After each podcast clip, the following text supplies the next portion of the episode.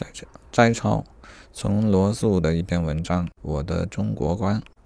在这里，罗素表达了一个想法：他不希望中国完全被西化，这会导致他保存至今的民族特征将荡然无存。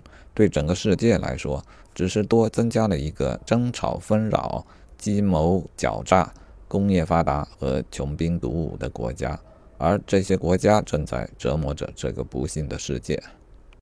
这个想法，我觉得与我关于思想经济的想法、关于中国的未来以及世界的未来的想法似乎有共通之处啊，也就是未来经济的方向应当在于思想的进步。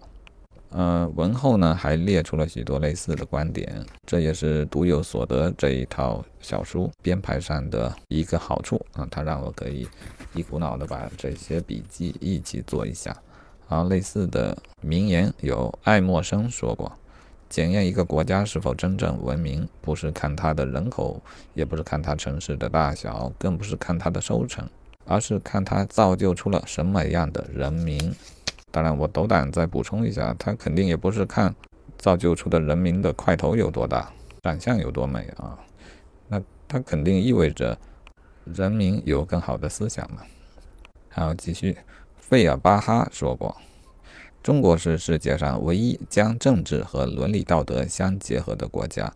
这个国家的悠久历史使一切统治者都明了，要使国家繁荣，必须仰赖道德。啊，这个观点我挺同意的啊，同意的是他所列举出的事实的部分。从周朝开始就一直是这么一副样子，动则谈道德。我之前批判这一种做法，因为我认为道德成为了统治阶级的一种工具，啊，统治的工具，打压异己的工具，而并非真正的道德。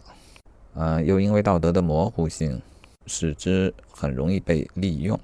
但中国确实是这样的，道德一直掺杂在政治当中，掺杂在一切的学说当中，掺杂在法律当中，掺杂在家庭的结构当中，呃，在可以说是在社会的一切方面，而且呢，坚持了两千年。当然不是说西方没有道德，只是说中国把道德拔高到我原本认为是过分的程度。